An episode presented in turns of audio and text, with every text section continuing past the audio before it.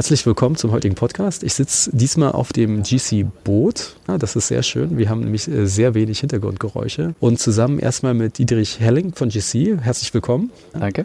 Und mit einem anscheinend Urgestein in der Zahntechnik. Im Sinne des Wortes. Äh, Michael Brüch. Sag mal, kannst du einfach mehr zu Michael sagen? Weil ich, ich kenne Michael schon mehr als 15 Jahre und Michael ist eigentlich unsere, soll man sagen, Meinungsbilder über Keramik. Er hat sehr viel Erfahrung, er hat sein eigenes Labor und ist eigentlich auch der Mann, der uns sehr gut geholfen hat, unser eigenes äh, Keramiksystem initial aufzubauen. Michael hat damals, schon mehr als 15 Jahre her, die ganze Philosophie des Aufbaus von Systemen zusammengestellt und uns so, so auch heute des Tages ein sehr modernes äh, System geliefert eigentlich. Und bist du zufrieden? Ähm, ja, muss ich ganz ehrlich sagen. Ich habe es gerade eben nochmal in dem Vortrag auch zum Ausdruck gebracht. Für mich in meinem keramischen Leben, in meinem Labor, fehlt eigentlich nicht. Ich bin rundum glücklich, weil äh, das System, was wir zusammen kreiert haben hier und zusammen auch immer weiter zusammengebaut haben, bietet mir eigentlich alles. Ich, ich, mich machen Systeme nervös, wenn der Patient vor mir sitzt und die Patienten müssen alle zu uns ins Labor kommen. Das macht auch Sinn, damit wir die Farbe uns angucken. Jetzt um Gottes Willen nichts gegen einen Zahnarzt, aber wir gehen tagtäglich dann mit diesen Materialien um und können das vielleicht auch besser entscheiden. Und früher war es eben häufig so, ähm, dass äh, ich mich entscheiden musste, diesen Fall lieber nicht zu übernehmen, weil mir einfach auch die Materialien dafür fehlten oder ich einfach nicht die Materialien so vorgefunden habe, wie ich sie dann gebraucht hätte, um da zu einem wirklich guten Ergebnis zu kommen. Und insofern, wir haben so an diesem System gefeilt, also wirklich bis in die letzte Nische hinein, dass eigentlich keine Wünsche großartig mehr offen bleiben. Ne? Ich meine, gut, jetzt kommt noch 3D-Druck und was alles in die CAD-CAM-Maschinerie natürlich auch noch mit rein. Es wird sich zeigen, inwieweit das dann wirklich zum Erfolg gebracht wird. Für mich ist jetzt auf die nächsten Jahre gesehen, es ist und auch schon in der Vergangenheit eine wirklich glückliche Zeit gewesen damit, mit den, mit den Keramiken. Denn das konnte, ich meine, wenn ich es beim ersten Mal nicht geschafft habe, ne? Ich weiß, ich weiß aber ganz genau, dass das Material das Potenzial hat, dass ich es hinbekommen kann. Ja, und da lag es aber nur an mir. War dann ein handwerklicher Fehler. Und äh, ja, das kommt nun mal leider vor beim Handwerk. Ne?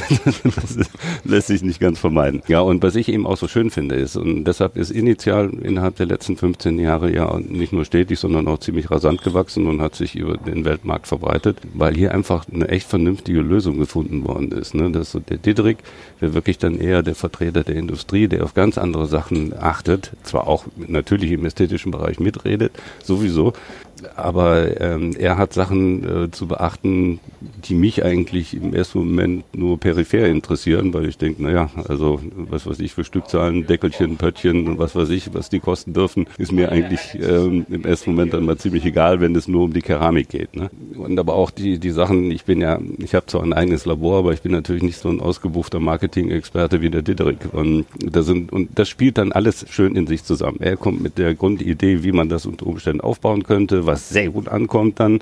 Äh, ich versuche die entsprechenden Bilder dann dazu zu machen und diese Dinge dann eben. Also das ist einfach die, die wunderschöne Ergänzung. Und dann natürlich auch noch die Ergänzung mit dem Hersteller in Österreich, Klima, wo ja diese Keramiken produziert wird, werden. ist also von dem ganzen Pulvermaterial ist ein rein europäisches Produkt, ist also kein japanisches im übertragenen Sinne. Also alles hier gemacht worden.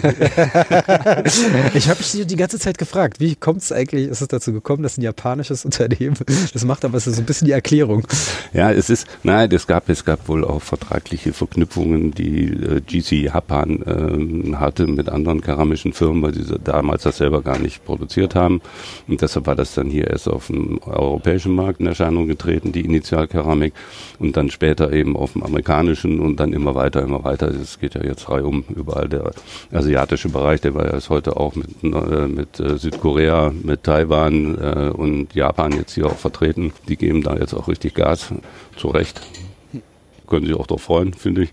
Aber wie gesagt, die Zeiten werden nicht, nicht einfacher, was die Entscheidung über Materialien betrifft hm. oder Produktlinien. Weil eben, wo ist GC jetzt mittlerweile von diesen Qualitätsstandards? die es da weltweit gibt. Platz drei oder was war das jetzt? Ja, wir haben ja. verschiedene Sachen gewonnen sozusagen, auch diese Medaillen von Produktionsqualitäten und so weiter. Und das ist, was GC natürlich sehr stark macht, diese Qualitätsprüfung. Und deswegen ist auch, ich finde es interessant, mit Micha zusammenzuarbeiten, wie du gesagt hast, die, das Material muss äh, einen bestimmten Marktplatz haben, aber mhm. es muss auch geprüft werden, muss auch in seinen Verwendung gestretcht werden und Micha macht dann diese verschiedenen Validationen, was sehr, sehr wichtig ist, dass da die Zahntechniker selber mit dem Material arbeiten. Nicht nur die Industrie erstellt dann Material, aber muss auch geprüft werden durch Leute, die damit ständig arbeiten. Und das ist eigentlich, was Micha äh, macht für uns. Und dann zusammen mit Micha machen wir dann auch extra Validationen mit, äh, mit externen äh, Key Opinion Leaders, mhm. um das Material noch weiter zu, auszuprobieren und noch zu verfeinern, bevor wir nach dem Markt gehen, wo wir das verkaufen. Also wir versuchen im Prinzip, also jetzt so die Achse Klima, Ditterik und, und ich im, im Vorfeld das Material so weit zu bringen, dass man es eben an verarbeitende Bevölkerung geben kann. Und da ist man dann trotzdem immer noch mal erstaunt, was so manchmal dabei rumkommt. Woran man, meine Aufgabe ist es ja zum Beispiel auch eine meiner Aufgaben, diese Keramiken umzubringen, um zu schauen, wann kollabieren sie, unter welchen Bedingungen und das dann eben entsprechend an Klima weiterzugeben, dass da eventuell. Wie machst du das? Wie bringt man eine Keramik um?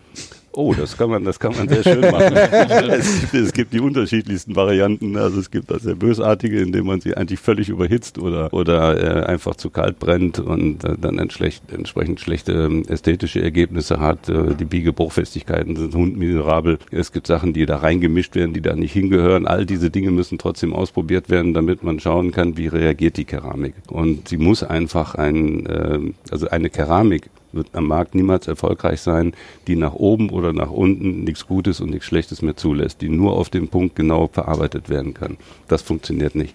Das haben wir leidvoll festgestellt, ganz in der Anfangszeit auch mal. Da haben wir wirklich tolle Keramik gehabt, aber die musste wirklich auf den Punkt gebrannt werden. Ne? Und das ist etwas, was nicht funktioniert.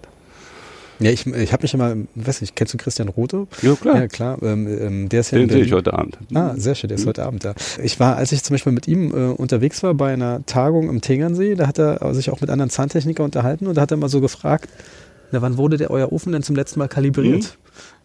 Und wo ich dachte. Großes Fragezeichen hast du Gesichtern ja, genau.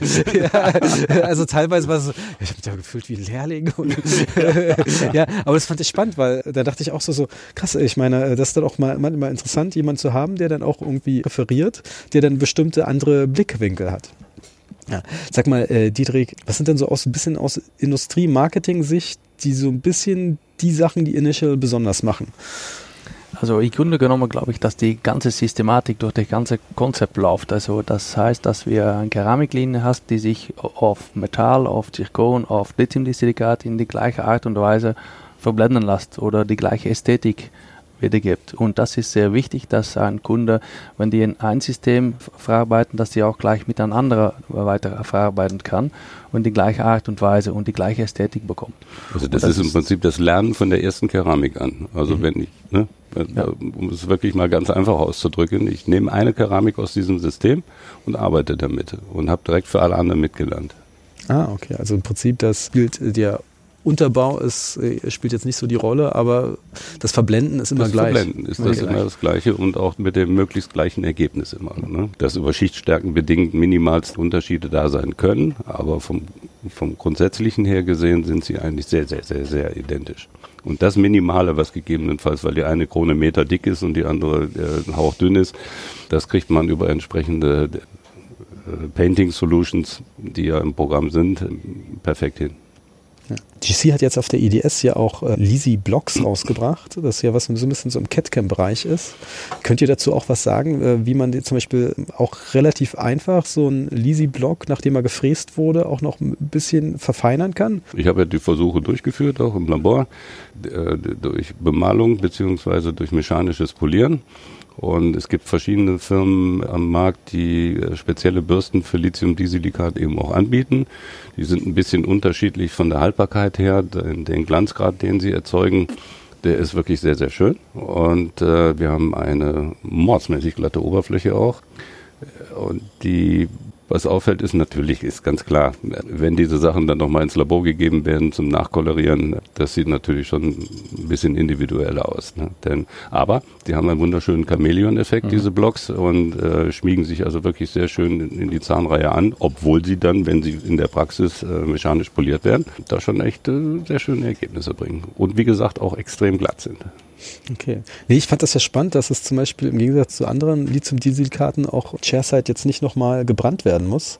Etwas, was ich so vorher gar nicht so richtig auf dem Schirm hatte. Mhm.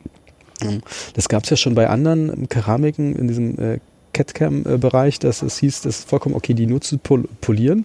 Aber als, ähm, als Lithium-Dieselikat äh, gibt es das, glaube ich, so gar nicht bisher. Nee, das stimmt. Ich meine, im Grunde genommen, Lithium-Dieselikat müsste noch einen Kristallationsbrand untergehen und äh, nachher vielleicht dann auch noch einen Glanzbrand. Also das heißt, dass am Zahnarzt die noch zweimal brennen muss.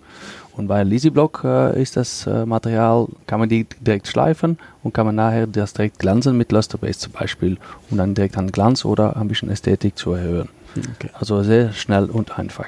Und welchen Luster? Ich, ich, hab, ich führe immer nur die Versuche durch. Äh, ist das jetzt dann so vom Endergebnis her, dass die auf jeden Fall glanzgebrannt werden müssen? Denn die lassen sich ja auch mechanisch polieren. Ne? Die lassen sich absolut auch mechanisch polieren. Also mhm. da ist noch auch der Wähl mechanisch polieren oder mit Lusterpaste ein Glanzband mhm. zu machen. Und manchmal Und auch. Was ist besser? Na, das hängt ein bisschen ab von, was da die Erwartungen sind, aber mhm. man, man, sieht auch Leute, die schon heute des Tages mit Lithium-Silikat arbeiten, äh, sind auch gewöhnt, einen Ofen zu verwenden und werden dann auch äh, mit Luster-Based das auch dann machen, um die Glanz zu erreichen oder vielleicht auch die Ästhetik ein bisschen mhm. zu erhöhen. Weil es ist sehr einfach, das zu bemalen und sehr schnell ein sehr schönes Ästhetik oder Ergebnis zu bekommen. Ja, das sind dann Sachen, die kann ich natürlich über mhm. Biegebruchfestigkeitswerte, wie das, solche Sachen werden dann an Klima wieder weitergegeben. Ich habe ein normales Dentallabor. Ich mhm. äh, weiß nur, was draußen passiert und versuche das dann nachzuvollziehen. Ja. Nee, Lang genug bin ich ja schon dabei. Aber jetzt, wann machst du, wenn du eh ein Labor hast, wirst ja da Vollzeit arbeiten, wann machst du denn eigentlich deine ganzen kleinen äh, Experimente? Äh, ja, ich habe einen Geschäftspartner seit äh, geraumer Zeit. Ich bin selber aufgrund dieser Anforderungen dann eben äh, auf eine Vier-Tage-Woche gegangen. Okay. Das kommt zwar meistens nicht hin mit der Vier-Tage-Woche, vor allem jetzt nicht auch so vor so einer Messe, ähm, wo man dann tagelang im Labor ausfällt. Aber im Normalfall ist es so, dass Freitag, Samstag werden dann diese Versuche geführt. Es ist auch so, dass es ein fließender Prozess ist wenn ich jetzt eh gerade irgendwas einbetten muss, dann bette ich eben für die Versuchsreihe äh, zwei Kronen mehr da dran. Und äh, das, das kann man, das kann man so mitgehen lassen dann. Ja, und nur dann, wenn man sie dann eben beschleift und guckt, wie verhalten sie sich, mit welchen Bohrern und und und, das muss dann, da muss man dann mal ein bisschen, äh, nicht nur ein bisschen Zeit aufbringen, das ist dann zeitaufwendig, ne? Weil es muss ja dann auch irgendwie alles dokumentiert werden, entweder über Bild oder Schrift oder Ton. Und am liebsten ist mir Ton. Denn du müsstest dich mit Podcasten ja quasi auskennen. ja, so ist es, so Hallo Dietrich, ich habe wieder eine Audiobotschaft für dich. Läuft das so ab, Dietrich? Bekommst du dann immer eine WhatsApp-Sprachnachricht äh, mit Na, dem Foto dazu? Oder? Nee, wir telefonieren wir ganz klassisch. Ja. Also ganz klassisch telefonieren. Aber es ist eigentlich eine gute Idee, dass wir ja. das so machen. Ja. ja. Wie ein Podcast und dann können wir die Technical mal nachher schreiben. Ja. Na gut. Das ist ganz wichtig. Nee, also vielen Dank für das Gespräch. Gerne. Auf jeden Fall das ruhigste Gespräch in, in dieser ganzen Podcast-Serie. bisher waren wir ja immer auf dem Stand und da hat man, so. eine, ja, und da hat man immer automatisch, egal wo man ist auf dem Stand, hat man immer automatisch automatisch ganz viel Background Noise. Ja. Jeder Hörer wird sich das wünschen, dass es auf dem Boot ist. also, Dankeschön. Danke.